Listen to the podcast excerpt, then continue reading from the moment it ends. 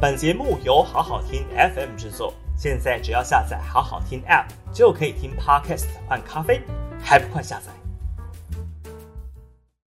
好好听 FM 的朋友，大家好，我是平秀玲。四月二十八号的今日评评理哦，来谈谈现在呢整个防疫决策体系的大混乱。那当然呢，现在疫情变化的速度非常的快哦。那防疫指挥中心呢推出新防疫政策，让人眼花缭乱了。像今天最新的宣布呢，就是突然临时宣布哦，这个以后简讯十连制即刻起。通通都取消。那为什么突然做这样子的一个宣布？跟前两天呢，陈时中被问到说简讯十连制会不会取消？因为现在呢都已经不再公布疫调足迹了。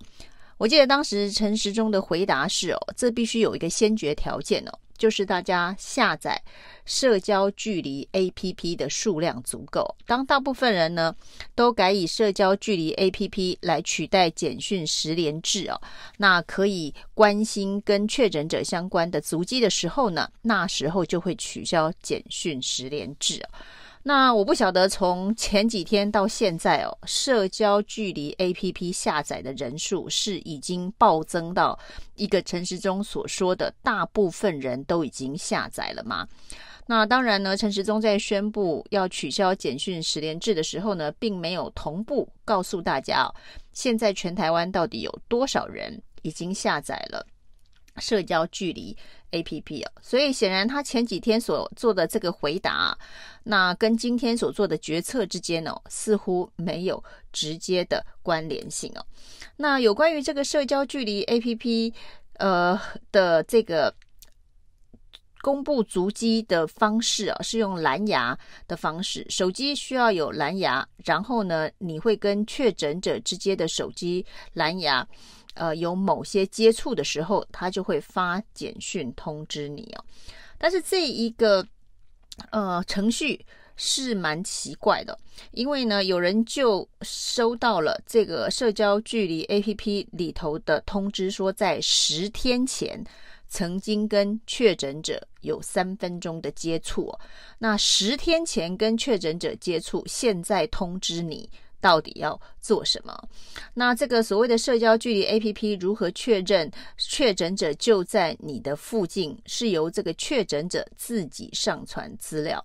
那我们知道有好几个台北市议员呢，包括黄玉芬等等，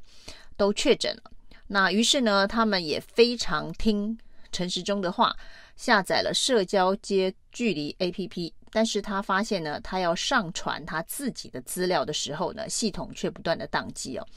连只有这一个几千每天几千人的这个确诊者上传资料都会宕机哦，所以呢，要全台湾的人依靠社交距离 APP 来确认自己跟确诊者有没有足迹的重叠。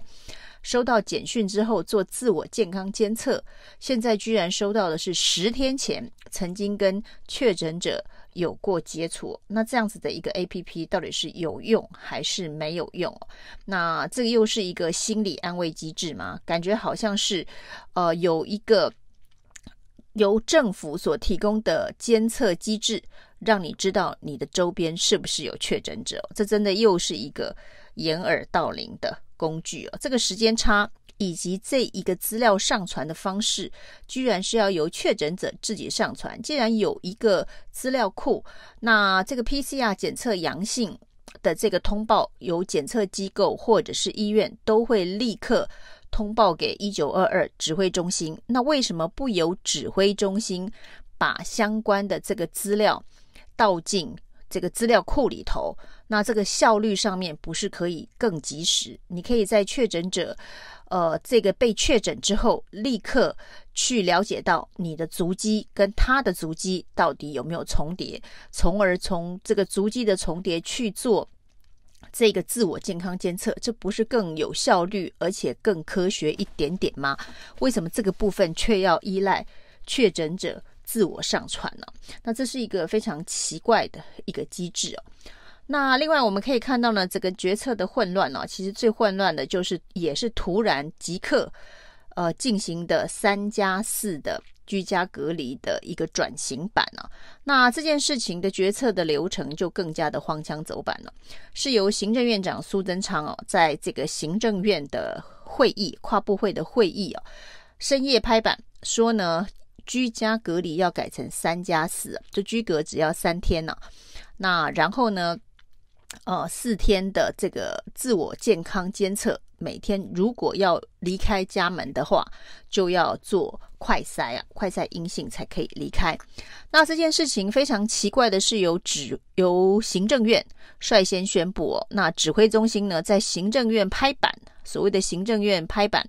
媒体的独家新闻爆出之后的隔天早上啊，邀请了这个县市首长开会哦，那几个这个重灾区，包括台北。新北以及桃园哦，现在的确诊人数每天都破千、破两千呢。那其实所谓的居家隔离的基层的疫调工位的系统哦，即将崩盘，是这几个重灾区的县市首长。但是在没有找这些县市首长做意见的交换之前，行政院就先拍板了。他认为哦，可以解决现在居格人数过多。然后呢，基层疫调系统崩溃的问题。那拍板了之后，县市首长呢，特别是重灾区的县市首长呢，呃，表示这样子的一个机制不可行哦，因为行政流程的呃量并没有减少，你三天内搞不好连居隔单都还来不及开出来，然后呢，这些居家隔离者就必须要领到。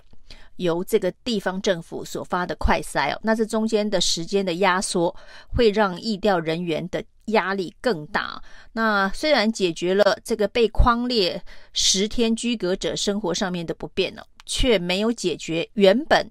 这个问题最核心的。基层疫调人员工作量过大，工位系统即将崩溃，以至于呢没有办法让这些基层的工位人员呢，反而更专注的照顾确诊者的相关的需求，轻重症的分流，这个未来可能是疫情关键变数的工作，反而必须去这一个关怀这个居隔者。这原本是希望能够缩减居家隔离天数。或者是居家隔离方式的一个关键呢？结果呢，这个叫做头痛医脚啊。那明明就是要解决基层疫调人员量能不堪负荷的问题，结果呢，却想了一个三加四居隔的方案，为了解决的是被居隔者居隔十天。造成生活不便的问题，反而增加了你原本要解决的这个疫调人员量能问题的负担呢。那当然，地方首长反对啊，但是显然陈时中根本也无力改变苏贞昌的这个决定啊。那苏贞昌这个决定呢，当然是呃为了。可能是为了这个政治上面的考虑哦，降低民怨哦，因为呢，太多被居格的人，造成了很多的这个公司、学校等等哦，可能会停摆，或者是这个被居格者的这个民怨哦。那但是呢，这个基层疫调的工作。量能的不足这件事情，苏贞昌却完全没有思考。那陈时中在邀集地方首长开会之后，也无能改变这个决策。那于是呢，在下午进行专家学者会议的时候，其实专家学者呢认为这样子的一个方式可能会让这一个病毒的传播速度变快，认为这个是开放的脚步过快啊。那会让疫情一发不可收拾哦。于是呢，原本两点的记者会延到四点半，四点半又延到六点，就是因为太多的专家学者也反对三加四的这个方案了。但是呢，不管是地方首长反对，或是专家学者反对哦，最终陈时中拍板出来所开的记者会，还是得去应和苏贞昌所决定的三加四。这就是。目前我们的防疫决策政治凌驾科学、凌驾专业哦，一个非常明显的例证了，就是跟当年的高端没有三期的这个试验拿到 EUA 的翻版了。由总统宣布我们的国产疫苗呢要在某个时间点进行施打，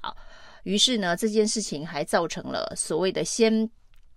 画靶再射，先射箭再画靶，造成了中研院院士陈哲培的请辞。但是呢，即便反对专业反对的声音很大，但是呢，高端还是在一个没有人发现的礼拜天开了会，通过了 EUA 哦。